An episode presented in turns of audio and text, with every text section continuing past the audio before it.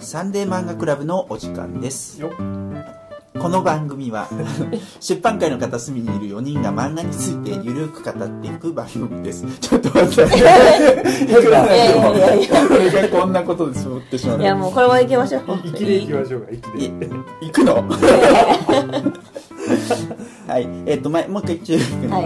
はい、さお送りするのは海外漫画の翻訳をしている原とえー漫画編集をしている林と基礎編集の島村とデザイナーの多田です。よろしくお願いします。よろしくお願いします、はい、えーさては、えーさて、はいえ今日は誰がどんな漫画を取り上げてくれるんでしたっけ？はい私島村ですえっ、と迷子さんの「プリンタニア日本の」えーという漫画を取り上げますはい。どんな漫画なんでしょうか？はい、えー、とイーストプレスから出てる漫画なんですけれども作品概要はですね舞台は近未来と思われる日本、えー主人公の佐藤は、えー、とペットの柴犬を作ろうとしたら、えー、とその出力プリンターという機械が、えー不備でですね白い餅にこう四つ足が生えたようなあの新種の生物が生まれるんです。これがプリンタニア日本っていうような生物です。でこの出力プリンターを作ったのはニュー知能社という会社でですねそのような生物が生まれると知っていながらまあ可愛いから問題ないとしてこの、えー、と出力プリンターを発売したみたいなんですね。でこの謎の生き物プリンタニア日本名前はスアマという風な名前が付けられましてこのスアマと,、えー、とこの佐藤主人公の、えー、とゆるっとした日常続く漫画なのかというところですね、あれですよね。プリンタニア日本は学名みたいな感じあそうですね。日本には日本的な。あまさにそうです、でこの迷子さんっていうのはですね、えーこの本に実はプロフが載っていなくてですねで現在プリンタニア日本のほかウェブサイト、えーマグのミックスで妄想猫まかん、えーすみません。妄想猫観察というエッセイを執筆されています。であと竹書房さんから、えー猫の猫股のなりかけという作品もあるみたいなんですけどこれはなんかあのえーダウンロードオンリーみたいな感じでした。ご活躍ですね。はい、えーで猫ばっかだな。あそうなんですよ。猫ばっかなんですよ。今回も猫ちょっと出ます、そうなんです。で、この漫画、えっと、書質がですね、ウェブメディア、マトグロッソというところで、えっと、2019年1月から2020年4月に連載してたものです。で、このマトグロッソっていうのはイーストプレスと、イーストプレスがえー運営されているもので、まあ、皆さんもしかして知ってるかもしれないですけど、過去に、えっと、連載されたのはドミトリー・トンキンスですね、あそういうものが連載されてたあのウェブメディアで割とまあイーストプレスさんらしいこうサブカルチャー系の漫画も多くあの連載してたものみたいです。でその、えー、と連載してたこの舞子さんの「プリンタニア日本」がこの度一巻が出たというところです。でこれは2020年9月だったので、うん。えっと、これが放送された時はもうもしかして、まあ、次の巻が、まあ、アナウンスされるのか何なのかっていうタイミングなんですけれども、えー今一巻が出ています。皆さんえどうでした？多田さんどうでしたか、ああ面白かったっす。うんうんあの僕最初に話しちゃっていいのかな。えまあ割とそのぼんやりとした主人公がいわゆるその未来のちょっとよ社会的にはよくわからないところなんですけどその合成プリンターってところでペットの柴犬を作ろうとしてなんかよくわかんない生き物を作っちゃう。えうんでそれのなんとなくこうぼんやりした感じの日常を描いてあとまあ佐藤っていう、ん主人公。はい。主人公は佐藤か、はい。塩が友達か。はい、うん。塩の。塩野さんそう、はい。塩野さんが友達でそれの割とゆるふわっとした日常の感じを描いてはいるんですけどまあ割とその何ですかその外側に広がっている SF 感っていうか、そのゆるふわと管理されたディストピア感みたいなのがあってまあ読んでて結構面白いと。うん。うん。うん。であのーそれについては結構まだ言及されてないんでこの普通にこのもちもちふわふわしたこのスワマって多分食べ物のスワマから来てるんですけど、これとの楽しい生活をあのー読んでいくっていうのが話の中心軸なんだけどその向こう側にある、うん外側の世界に対するものがこれからどう広がっていくのかなっていう面白さはすごくある。あと多分うーん SF ものとかちょっと興味ある人とかだったらやっぱり「ブレードランナー」とか、その原作のフィリップ・ケイ・ディックとかみたいなものは読んでるとすごくうんうんビンビン感じる感じの作品だなと思いましたね。割とこう SF こうハードな SF の感じも感じさせるというところですよね、匂いが豊かに感じがしました。ね。面白かったです。林さんはい。いかがですか、まあ、まず今多田さんがおっしゃったのはうん。私も同じ感想でただこうやっぱりこうバランス感覚がすごいいい作品だなと思ってて、うんなんか私の会社の営業の人が言うには営業というかまあなんか偉い人が言うには偉い人。偉い人。は SF はとにかく受けんとよく言われるんですよね。でも多分小小説もそうで、うん。やっぱ SF もの全面に出すと売れないみたいな、うん。まずクリックしてもらえないとかってよくおっさんしか読まんみたいなね。そう言われがちなんですよね、うんでそれをちょっとそのじゃあこの作品どうクリアしてるのかって言ってまずは可愛いキャラクター、スワマちゃんっていうこのプニプニもちもちした、もちもち。あ今風に言うと隅っこ暮らしってわかります、うん。皆さん。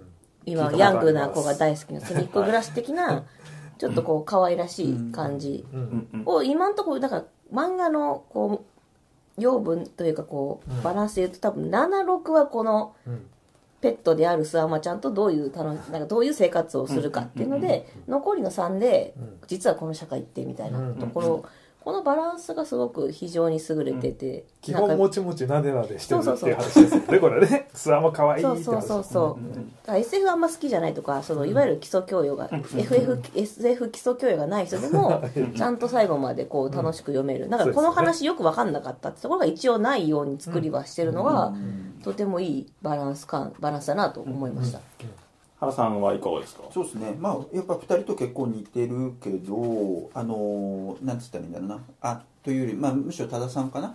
えっと、このそのここで今描かれている世界の向こう側にあること、まあ、あるいは時系列的に過去にあったこととかがまだなんかちょっとほのまかされてる程度じゃないですか、でもそこら辺はすごくあの興味をそそる部分があって、暫兵っていうのがね、はいはい。だから戦争してたんかいね え何それみたいな。しかもその暫兵はなんか腕切ったりされるんですよね、うんなんかカジュアルに殺しにかかってくるレベルなバイオレンスさもあるんですよね、えオフワールド的なねそうあよかったね腕でみたいなそう。ね死な死ななくてよかったねみたいな。首とかね、そうなんだな、うんそれであとプリンタニ日本がね作られたその工場だっけ、うん。そこの人のそこで働いてるこの人どういう設定だっけ？その獣医とかそういう設定ーなんだあーなんっけかこう止めてる人ですか？髪の毛。あかな？はい。ちょいちょい出てくるんだけど、この人のセリフの中でさ、えっと「進むことが私たちの償いです」っていう何したん。だって何やったんだろうはいはいはいでこの人多分名前が探してもないんですよね。あそうです。あー謎の博士、うん。謎の獣医みたいな。謎の謎の銃銃ですね。はいはい。うん。とかねちょっと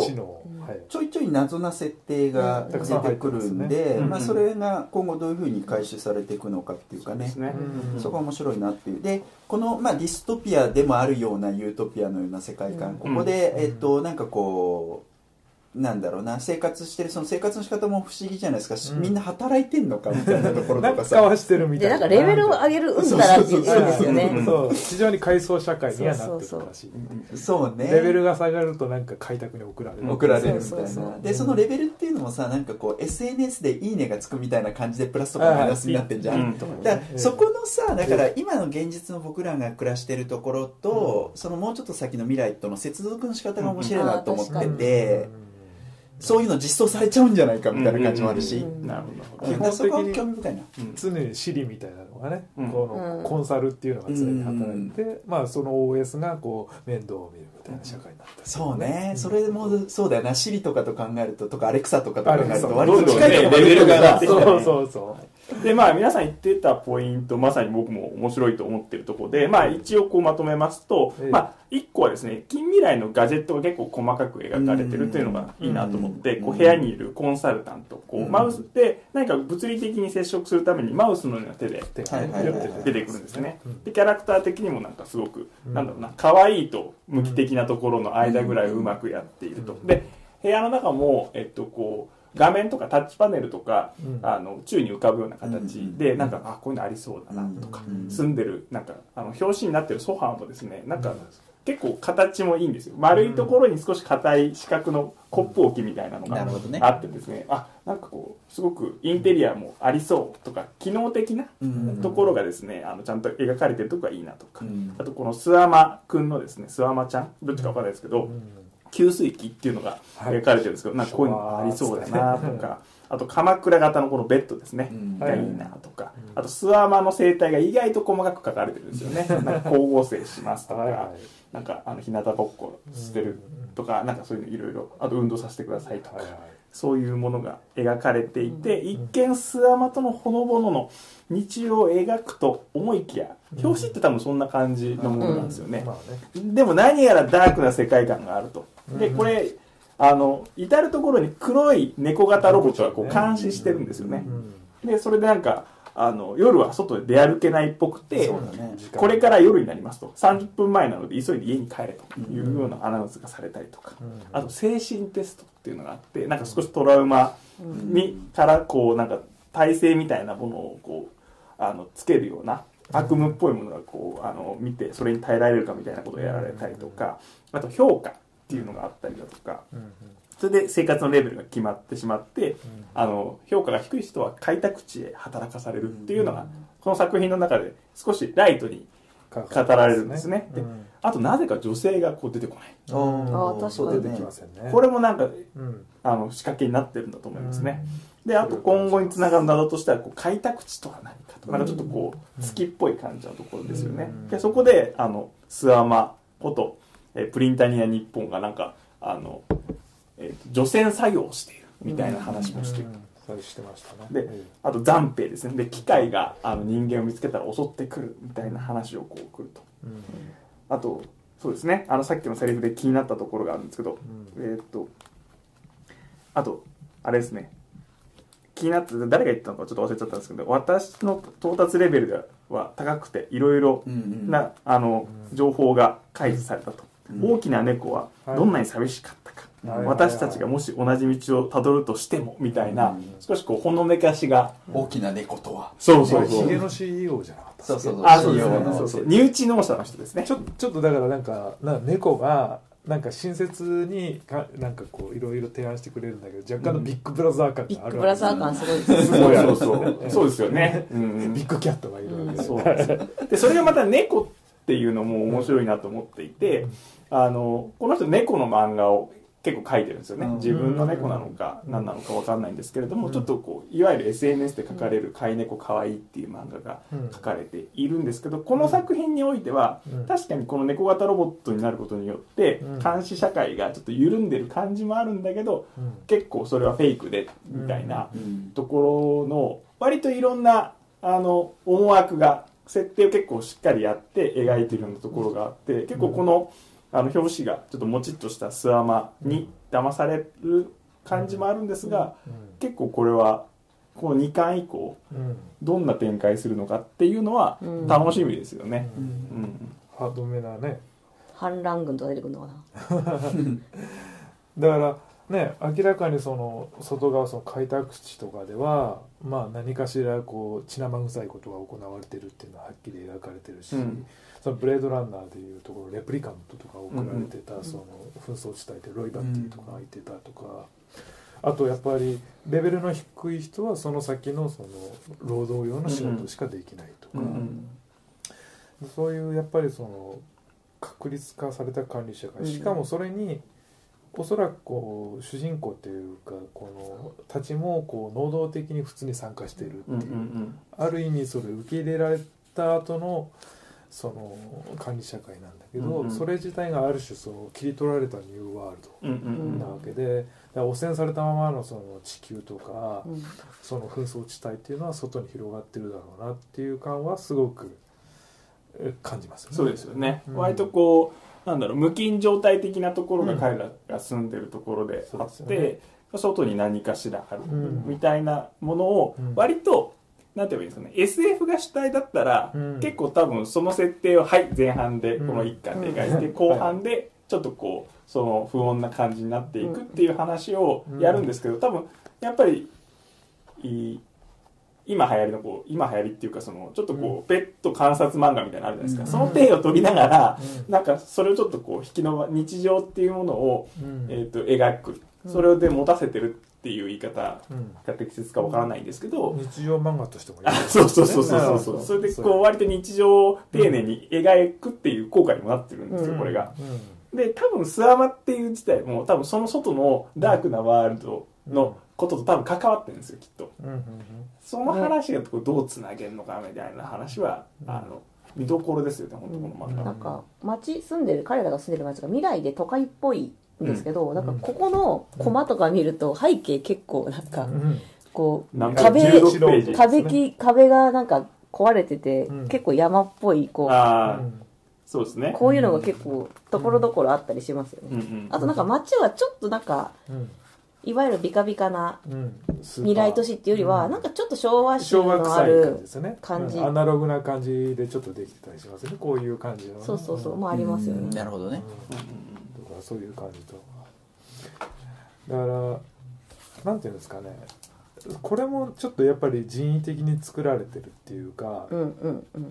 さっき言ったその無菌室の中で生活してるって感じなんですけどこの主人公っていうのが、まあ、ぼんやりしてて、まあ、割とこう主張がない、うんうん。この何ですかカラーのないその何ですかな、えっとニュートラルなキャラクターって、まあ、結構漫画であると思うんですけど、うんうん。自身はあんまり活動的でなくて、うん周りのうざキャラがこう動かしてくれるみたいな。割と受け身なね。受け身なキャラ、うん。別にこだわりとかもないし主張もないしっていうキャラクターで、あの食べ物とかも、まあ、合成食料とかを食べてるわけですよ、うんうん。なんだけど別にそのレシピのいろんな人間的な、うん。なんかそうホイコーローとかそういうの作んなくてもそのまま食っちゃうし、みたいな、むしろこうね、メニュー基礎5パターンのみを食べてるみたいな 描写ありますもんみたいな意味ねえしみたいな感じで生活してるんだけどある意味ちょっとその人間として対抗しちゃってるああなるほど。確かに。存在、確かに確かに。だからなんですか管理社会を作ったんだけどその中に生きてる人間自体が管理してるが思ってる以上に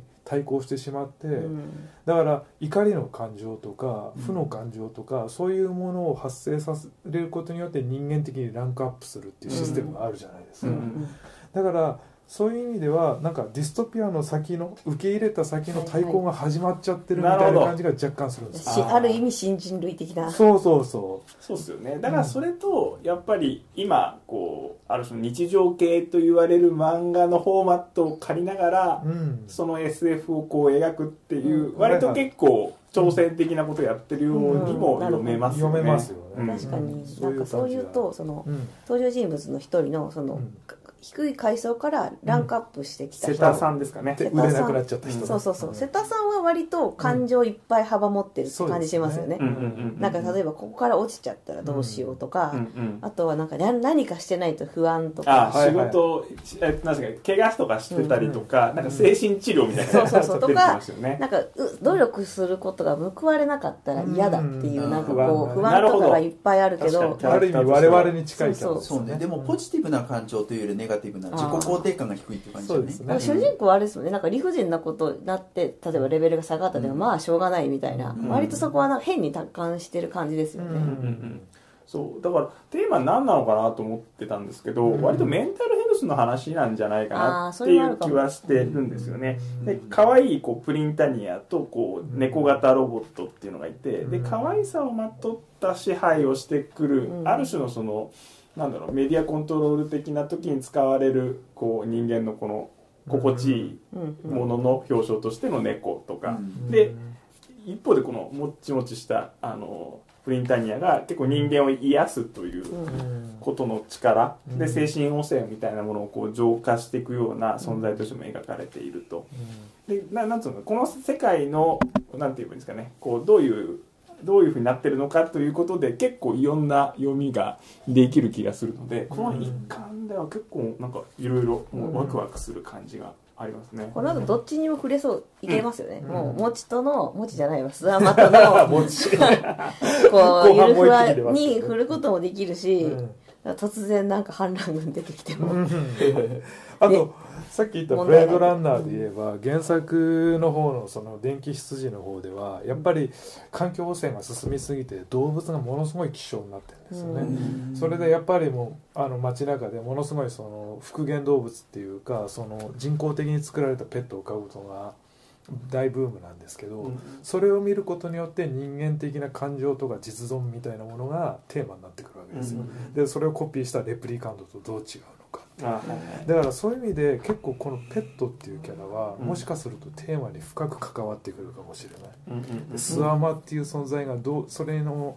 人間性を失った人間うんうん。にどれぐらい深く関わってくるのかっていうのはちょっと気になります、うんうん。それはなんかわかりますね。うん。まあ深読みじゃなくて間違いなくそう振ってますよね、うんこの作品はね、っていうかあれですね今23ページなんですけどほいほい。家ですね主人公の。家の後ろに「 Big Cat is watching you」って普通に書いてああ書いてあったんですか？やべえ刷り込まれてた俺もしかしたら本当だ。あ本当だ。 peace of mind みたいな。ああ明らかにビッグブラザーじゃないですか、なるほどね、あと猫の理由なんですけどそのビッグブラザーの代わりのビッグキャット、うん。これなんかネットで見た記事だと思うんですけど、うん。なんかその海外の IKEA とかみたいなところのネット、あの通販サイトでなんか最近だとこうリアルタイムチャットで質問できるやつあるじゃないですか、あれでなんか女の人のアイコンにしたら通常よりもクレーム増えたへーで猫にしたら減ったっていうなの記事を見た記憶があるんですよおお面白いだからその猫だとなんか言わなくもういいかってなる。いもういいかなのか通じないなんかこう不要な質問をしなくなるのなかわかんないですけど猫は勝手に生きるものっていうのとかなんか、なんかそれもあるんじゃないかな。なんか猫にはみんな逆らわないというか やそれもべ言わなくな猫支配の世界が。猫支配のだからある意味そのエビデンスを持って猫にしてんじゃないかなって気はちょっとしてましたでもさっき他の他作他社他の他社の作品も全部猫って聞いて、単に猫が好きなだけかもしれないけど やっぱり猫初めて読んだ時その記事を思い出したんですよね。なんか。あーなるほどなね。えー。まあそれは全然納得できますけまどあね、前にと扱ったほら、えっと一人で死にたいとかも猫フィーチャーして。て、猫フィーチャー。でもう猫時代が当然到来するかもしれない。犬は多分ダメなんですよね。多分。なんか従順な感じが出ちゃうんじゃないかなあーやっぱり人にね、うんあの従属するものっていう意識が強すぎるかもしれないですね。まあやっぱなんか可愛さって何かみたいな話も結構多分本質的なものに触れる気もしますね僕としてはなんか。そういう黒猫のロボットの不気味さとなんかこうスワマのなんか真っ白さみたいなうん。話の対比っていうのはちょっと面白く感じてますね。なんかでも初め主人公の男の人はその犬うん。を飼いたかったと。柴犬あ柴犬なるほど。うん。でもなんか犬を飼いたいっていう願望よりも先になんかレベルそれを持ってステータスとしてレベル上げたいみたいなのがなんか先にあった感じしません、ああどうなんだろうね。それなんかねこれジャケット外したここのところにうんうん。ちょっと入っててね、うん。あの漫画が。これ本編にないやつだよね、本編じゃないですね、うん。そうですね。むむしろもう少しで犬飼えるレベル上がれるから仕事増やしたい。それこれを読むとまあ犬を飼いたいからうんレベルを上げる。うん、犬を飼うにもレベルが必要ってことだよね、やっぱなんか人間的な感情を得ることが一つレベルアップっていうか、うん。それが一つの仕事化っていうかタスクになってる感じがしそうますよね。ね。それが結構だからコンプレックスにもなってそうだね、うん。でもこの社会の感じだとなんかそのハイステよりレベルアップするには、うん。例えば家族を持つレベル許可とか、うん。何人か子供いて犬もいてみたいな感じしません？なんか。明らかにこの子に出てくるキャラクターたちまあ男同士で楽しくやってる感じはありますけど何ていうんですか生殖的に無力化されてる感じはすごくします、うん。それは本当そうだね、うん。そうだ。な生かされてる感じそうなんかそうそう。このね。そうきまあ虚勢感っていうかうん。虚勢感はすごいありますね。うん。それがまあなんかわざとそうまあなんていうのその後のこの反動のためにそう撮ってるのかっていうのは。うん。そうですそうよね女性がままああと確かに。女性かどうかっていうのも分かんないです彼ら女性なの可能性もありますからね。男性なのかどうかっていう話も実は触れてない。そもそもに人人間かどうか説まあでそれやっぱ読んでて考えますよね、うん確かに。レプリカント問題をちょっと考えちゃいますよね。そうですねで一応この主人公の職業は地形設計士ね。ああそうそんなんでした。なんだ地形設計士 なんだそれって感じじゃないチキンなんか仕事してるっぽいところも描かれてたよね、そうですね。相談を受けてね、うん。マインクラフトみたいな感じ。なんですかマインクラフトですかね。わかんない。不動産建築。なんかわかんないですけどね、意外となんかあと分かんなかったのは、うん。このスワマが、えっと、登場してななんだこんなんできたんだって話になった時にすぐこう、あのどんな生き物もこれ1台っていうことの生体プリンタうん。ーがでこれができちゃうわけなんですけども、うん。その時点でスワマプリンプリンタニア日本は結構いません？量が。うん。いやつまりその牧場みたいな牧場っていうあかその、あはいはい。なんかすここで電知能者のね、あの不備が発見されたと冒頭で書かれてるんですけどその後になんかめっちゃ量いるので、うん。なんかそんなスピード感でこの機械の不備でうん。プリンタニアがうん。いろいろな各地で生まれたんだと思ってなんかそのあたりはちょっとうん。びなんかどういう時系列になってるのかなっていう感じでしたね。でこの話の後に割と汚染地域にも行ってるみたいな話になってるから、除染でもしてんのかな？ああそうそうそうそう。まあ、同時発生的にそういうのがあったのかなぐらいの感じで考えてたけどな、うん。でその一一つのケースとしてねこの主人公の話が、そうかまあそうなんだ一般販売されてたものなわけでしょ多分。ね、うん。うん。ドラえもんが最初量産型だったみたいな。話 たくさんあったんじゃねえのみたいな。そうだから結構このまあ可愛いものとのほのぼの生活だったら全然ハマんなかったんですけど、ん。まあ結構ハードな SF 的なものが匂わせられてるので、うん。割と結構好きで読んじゃいましたね。うんうんうんまあ気にはなるよねこの先ね、うん。うんうん。でもけ観光ペいいつだっけ出たのが？2020 9月じゃない年のですか。9 9月。月ですね、すごい早くはないよね。なんか割と早かったらもう2巻とか出てても C はないじゃないそうですね、えーっと一応2020年の4月までのものが、えーっと9月に買あって感じですね。そうもうそはい。う決まってたんだ、そうかそうか。なるほど。じゃあもうちょっとしたらと思ったね。そうですね。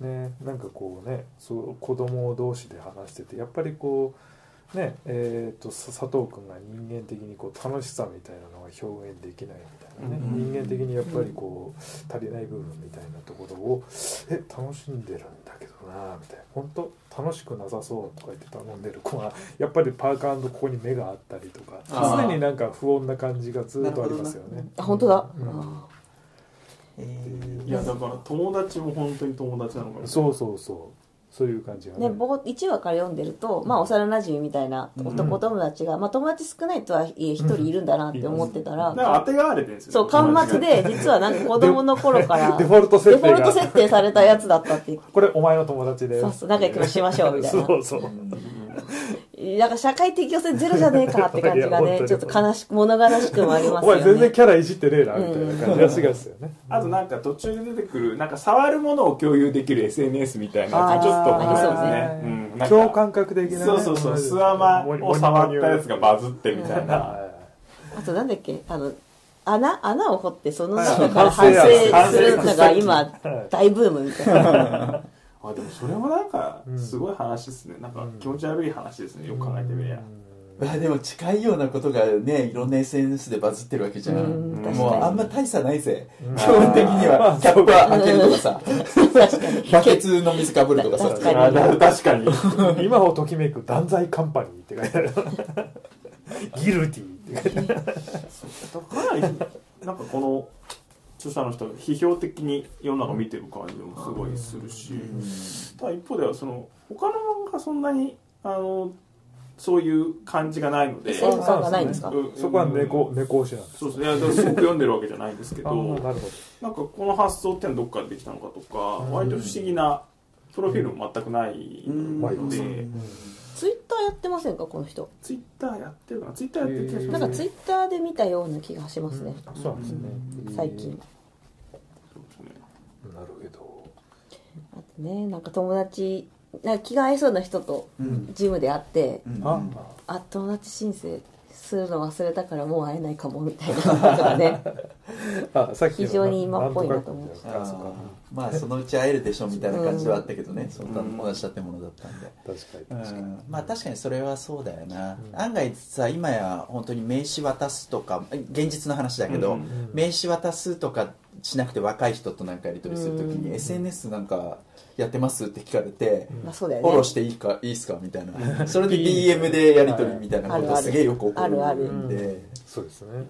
だからまあ、最近見た映画で「あの子は貴族」っていう映画があるんですけど、あれまあある主人,、えー主人公が、まあえっと結婚相手を探すような、あの流れがあるんですけど、毎回こうフェイスブックで検索するんですよその男を。なんかやばそうじゃないみたいな話をするある。あるので。裏取りみたいなことですか？そうそうそう。そっか。日本ででもフェイスブックって割とそういうような機能も果たすアメリカとかだとすげえありそうだなって気がする。普及率みたいなこと考え向こうの方が。だからちょっと前はまだみんなまだフェイスブックを盛んにやった時時はうん。よくやってたと思いますけどね、た時にそっか。今やそんなだからシングルになってるよとかかあの。あそこそっかそういうのはあるよね。確かね誰かと誰かが交際始めましたみたいな。そうそうそうそう。パートナーになってるよね。どなるほどあなるほどね、うん。そっか。それそんな見たことないけど。確かにそういう機能はあああるね、まあもともとはそういうねソフトだまあそうだよね、フェイスブックはね。でまあ、日本の場合他の SNS でもいいのかなって気がするけどな、ツイッターとかインスタグラムとか、まあいずれにせよそういうものはね、うん。10年前とかにはそんななかったわけだよいやね今やそういう世界になっちゃった。それの行き着いた先がプリンターには立派いやだから虚勢されたかみたいな話はちょっと面白いですね、うん。なんか確かに彼はそういうとか感じが。さ、よくわかんないな。周りの人なんか虎飼ってたりするんですよね。飼ってるね。ああ 豚とかね。とか、うんいろででんなもの。もこれもさっきの 3D プリンターみたいに作ったた。虎ってことなのかな、そうでしょうそうでしょでもうんちもしなけりゃう、うん。なんかそんなに犬ほど楽に飼えるんだったらいいかもな。これ排泄は確かに出てこなかった出てこないそうですね。食事は出てくんだよね。うんだって光合成だから出すもんないですよね。もうなんか口からも食べられ砂糖がるのが食べてるのか、ハムは一応食べてましたけどねモリモリあそうか。ハムは？ちなみにこう15ページなんですけど、うん。えっと15ページ。ほいほいあの街中を歩いていて、うん。えっとなんか他の、えっと、人たちとこうは話すんですけれども、えっとなんか話してる時にこういいいいねみたいな。こうが画面が出てきてなんかプラスみたいな、そうそう、うん。これね評価を送り合ってんですか？そうそうでしょ何かこうたうん何かあったらそこでプラスとかそういうふうになってくるんでしょ。うん。いいねありがとう。ああいいいいねね的なやつなんだ、うん。そうでそれが面白いなって思ってる、うんうん。いやなんかそれはなんか全然わかんなくて。説明しないですもんね。うん。普通の漫画だったらこの「いいね」でうん。レベルが上がるみたそいうな言いそうだけど。確かに説明してないな、でも逆に割とその「いいね」でそのなんかこう SF 的に「いいね」ボタンでその人の評価が決まるみたいなやつって結構もうあるからなるほどね。なんかあえて書かなくてもいいかなぐらいになったのかもしれないですね。でなんか僕はそのなんつうのかあの音量上げてんのかと思った。なるほどね。なるほどね。実はそのおーおー笑仮想仮想空間であなんか聞こえないからみたいなことをやってる。お前バッ切れてんよみたいな。そうそう 確か。にプラスマイナスだったらそうそうも取れるよね。まあでもレベルがアップかどうかああっていそうそうそうなんか話してましたよね。だからそこではもこれってさ多分いいね返ししてるんですよね。なんかそうそうそうなのよ。別にそんないいねと思ってでいいけど押してもらったからああまあいいねみそうそうたいな。だからそういう文化あるんでしょうね。なんかいいねいいねをして目の前でいいねを押してくれたらいいねを返しましょうみたいな。返さないとなみたいなそうだからマナーとして65ページでもなんかこうプラスマイナスのやつがこう出てきてなんかこう送り合ってるんですよ。ああそうだっけ？へその瀬田さんっていう。あなるほどね。なるほどね。ありがとうございます。みたいだからなんか本来はなんかバーチャルな空間で音聞こえねえから上げてんのかなと思って。全く違うトンチンカンな読み方をしてたな新しいこれはでも表現の方法が うん。ちょっと誤読を招くのは確かですね。これさでも今俺はだから普通にそうだなと思ってたわけだけど、はい。でそれは SNS とかまあまあ使うからそこからの連想が働くわけだけど、SNS 全然やらない人がこれ読んだらよくわかんないだろうわかんないね。よくわかんんないですしね10年後分かんないってなるかもああそうか。ーやり方だいぶ変わってて、そう。申請っつうのもえ申請制なのみたいな、ううんん、感じになりますよね。もしかしたらもっと現実の方が進んでねより管理されてる可能性がいいねとかやる必要もないみたいななんかいいね押せるとかはい。上級じゃんみたいな。そうなんそう。かウェブもねよく言われるのが許可制みたいなね。なんかそのはいはい。レベル1ネットユーザーは書き込みはできまず閲覧のみですみたいな。いや俺まだペット飼えねえしみたいな、ね、そうそうそう。アンチコメするにも許可制みたいな。ああいえいえ。なるほどな。まあ、まあそういう緩やかな。一部ブログとかの返信のところでそういうのってあったりするじゃない？許可制みたいなのとかあってそれがでイもンスタとかそうですよね。例えばなんか何万フォロワーじゃないとリンク貼れないとかあるんですよ。なるほど。少しずつそういうのは実装されてるわけね。いやダメだ。俺は開拓送りだもん。や私も腕切られてうんザーって。いやでも私もあの申請とかすっごい苦手だからもう絶対もうか下の方で労働階級ですね。マジか。いやあとね気持ち悪いだろううん。な微妙にやっぱりそのえっとスアーマっていうかそのプリンタニアにプリンタニアがうん。2匹いたって話結構こう微妙にちょっと気味悪かったですね。なるほどね。残った材料でねミュミュミュって。そうそうそう。それでなんか知ってたじゃないですかその獣医さんみたいな人が。うん。だからもう一匹。申請来てますよ。あそうもうそうそうもう一人のことを知ってたんですよね、その佐藤主人公の佐藤さんは知らなかったんですけど、うん。なんかそのあたりもこう微妙に気データ持ち悪い。本人は気づかないけどデータとしては全部その情報がいってるっていうことでしょ？システムの方が分かる確かにそうだよな気持ち悪い話してんなみたいな、そうか。でもそれももうかなり近いところまで来てるよう。な世界って。ねあとはなんかそのねでこういうふうにねなんかあれってどうなんだろうねって話ができるのがこの作品の面白いところですよそれねはあると思います。うん。うん。なんか余白がすごくあそうるから。そうそうなるほどね。そうなんかそれで言うとあとそのその精神テストみたいな主人公がするんですけど、要はなんか反抗心を覚えるみたいな、怒りみたいな。怒りみたいな、うん。でもそれってビッグブラザー的にはない方がいいじゃないですかああはいはいはい。だからなんであんなことをさせんのかなとはすごく思いましたでもまあだからその方がなんつったらいいんだ懐が深いっていうかさ例えば今の政治みたいなのがさ、そういうものを許容しない部分があったりする、うん。だから脆弱な未来しか作れないけれどもそのことを織り込み済みで、うん。ぜ脆弱じゃない未来に向けられた管理社会っていこれくらいの怒りは人類的に覚えてた方がいいから みたいな。スパイスになるみたいな。スパイスまあまあここは許しといてやるかぐらいの感じってことですかね。そうですねあのそれ管理が完全に行き渡ってなければ犯行は困りますけどもう管理が完全に浸透してしまったらあとは社会は劣化するだけなんでそれこそブレードランナーの最初にテストするっていうやつありますけど、でやっぱそうなんですよ。あの同行反射を見てうん。ショックのあることを言って人間的な反射をするかっていうテストをするんですけど有名な、うん。らそういうのが